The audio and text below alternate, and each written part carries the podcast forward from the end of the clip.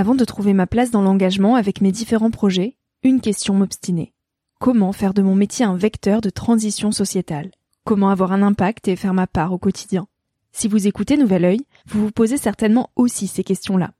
Et si j'ai choisi la Green Management School pour soutenir mon podcast, c'est parce que ça peut réellement vous aider à vous y retrouver.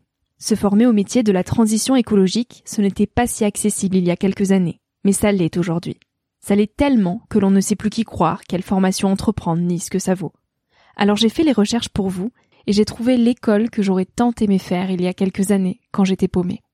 Des cours approfondis sur le climat, la biodiversité, l'agronomie, la géopolitique, mais aussi sur les modèles économiques vertueux, le tout dispensé par des spécialistes et des personnalités inspirantes.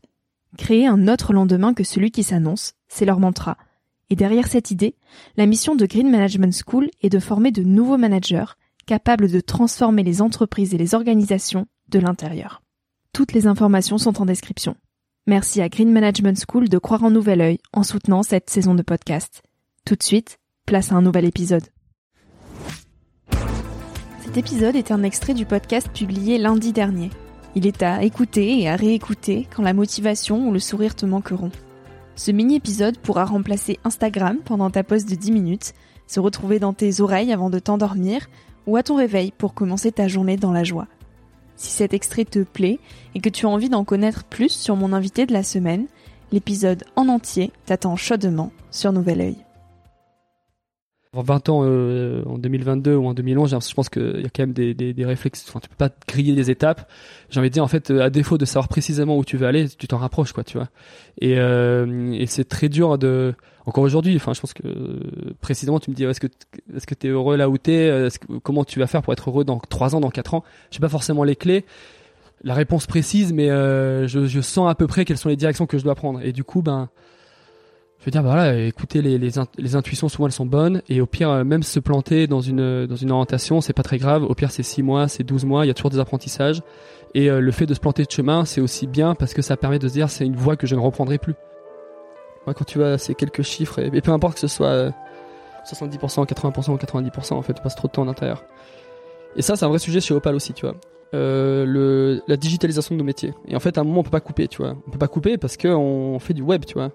Mais il y a des moyens, encore une fois, donc c'est des, des moyens, c'est des pansements, c'est pas la solution. Mais c'est ce truc, euh, multiplier les pauses. Euh, multiplier euh, le, si tu euh, découpes ta journée en, je sais pas, 6 fois une heure, bah en fait, autant tu cales 6 pauses de 30 minutes où tu vas, je sais pas, courir, prendre l'air et tout, tu vois.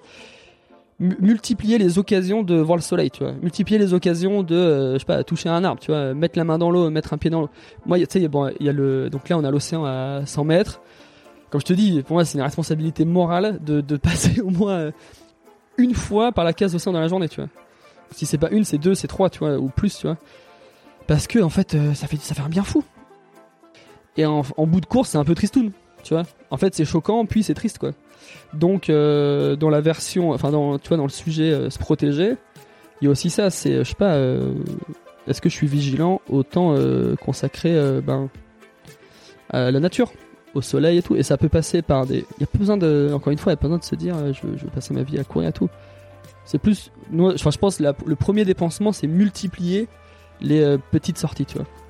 Et après, tu vois, tu, tu, passes plus de temps, tu te dis ah bah en fait. Euh, le midi, trop cool, j'ai le temps d'aller pédaler, d'aller me baigner à cette plage-là, ou en ville, tu dis, bah, j'ai le temps de prendre un vélo, aller me caler dans ce parc-là, et je sais pas, j'ai une bêtise, donc encore une fois c'est une idée à la con mais euh, je suis à Paris, je me dis ok en trois mois, euh, tous les midis dès que je peux je prends le vélo, je fais le tour de tous les parcs tu vois. Bon bah j'en sais rien. Enfin si t'as besoin de te caler des, objectifs tu vois, mais que il y a toujours une bonne... Enfin je j'aimerais bien rencontrer quelqu'un qui me dise putain je suis sorti c'était vraiment trop de la merde.